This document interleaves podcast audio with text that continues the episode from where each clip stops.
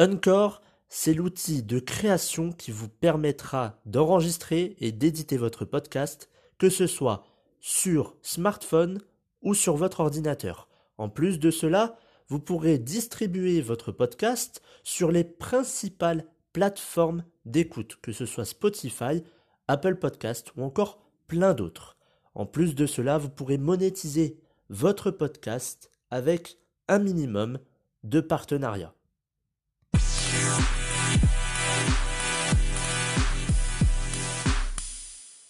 Bonjour à tous et bienvenue dans le 35e épisode de la saison 2 du programme version 2.0. Dans cet épisode de santé, on va voir ce qui se passe dans notre corps lorsqu'on meurt.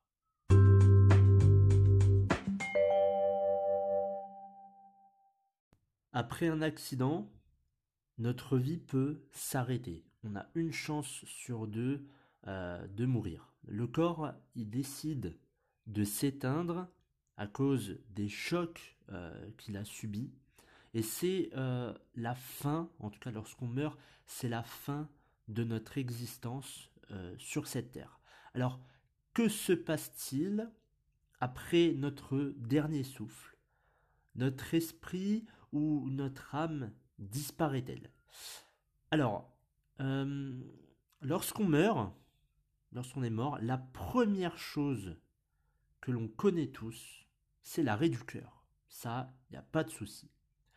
Sans les battements de, ce dernier, donc du cœur, il n'y a plus de circulation sanguine vers les organes et il n'y a plus euh, cet apport en oxygène. Ensuite, on va avoir la température corporelle qui diminue progressivement, le corps va tout simplement se refroidir. Alors ces phénomènes, ils provoquent ce qu'on appelle une rigidité cadavérique. En fait, c'est tout simplement lorsque les tissus, les articulations, ils perdent de, de, leur élasticité, de leur souplesse, et le corps, de ce fait, devient plus raide.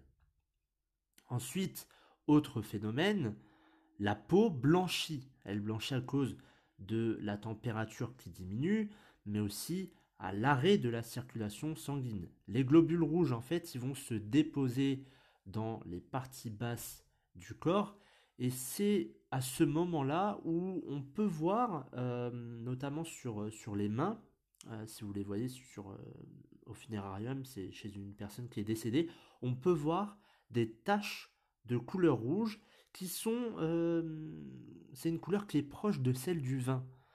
Euh, c'est justement le fait que les globules rouges se déposent vraiment dans les parties basses du corps et on, voit apparaître ces, ces taches-là.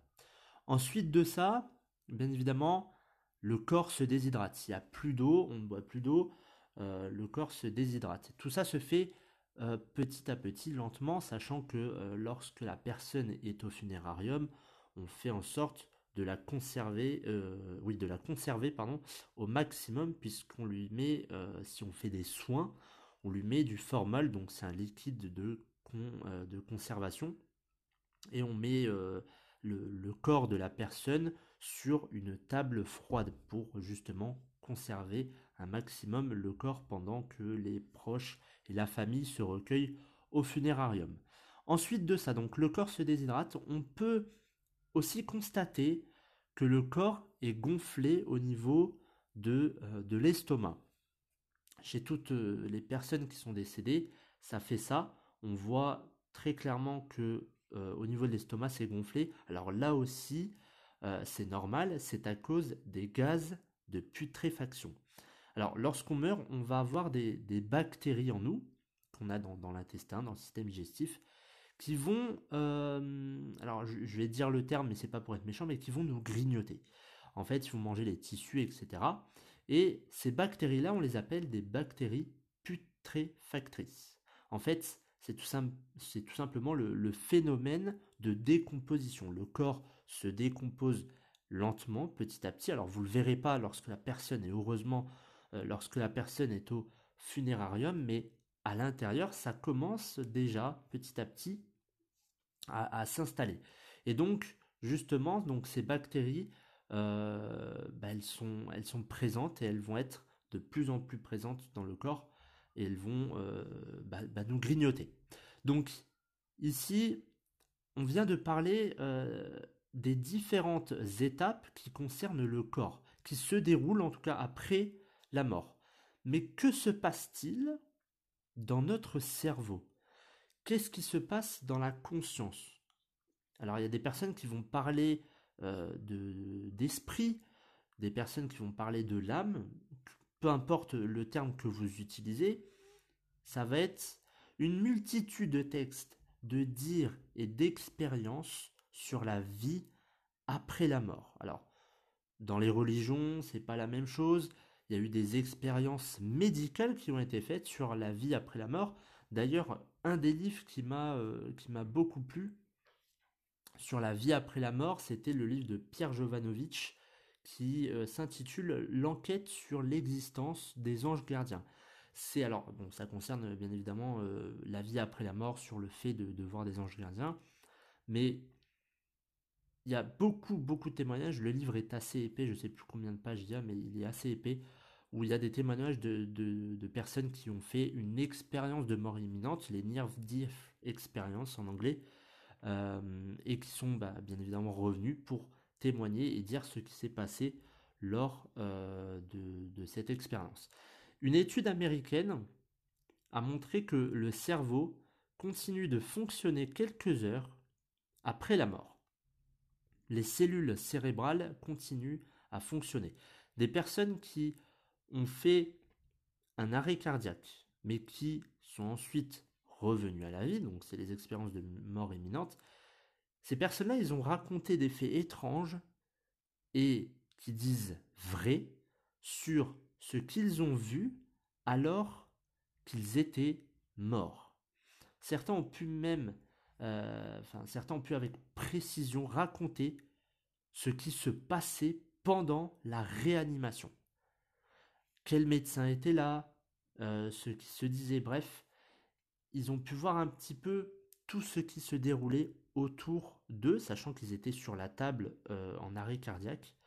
Et ils ont même pu, ils, ont, ils ont pu aussi voyager dans l'hôpital et être près de leurs proches ils ont pu entendre leur voix.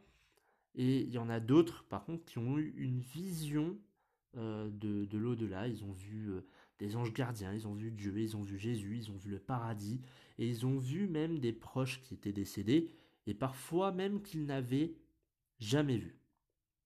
C'est des personnes qui, qui étaient décédées alors qu'ils n'étaient pas encore, euh, qu'ils pas encore nés.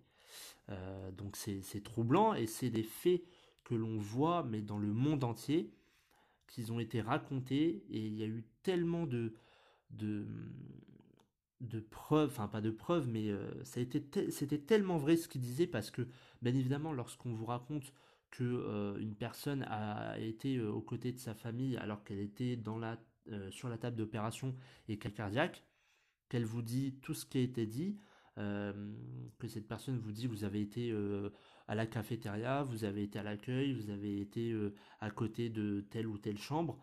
Quand vous entendez ça, vous vous dites, euh, c'est vrai déjà, dans un premier temps c'est vrai, et c'est troublant.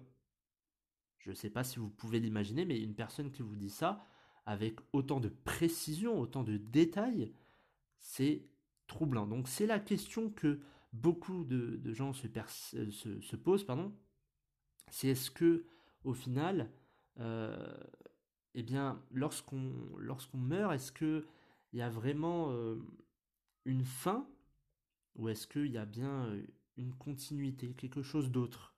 Et d'ailleurs, la question, et je vais, terminer par ça, la question que, je vais vous poser, c'est est-ce que la mort n'est pas une porte vers un autre monde?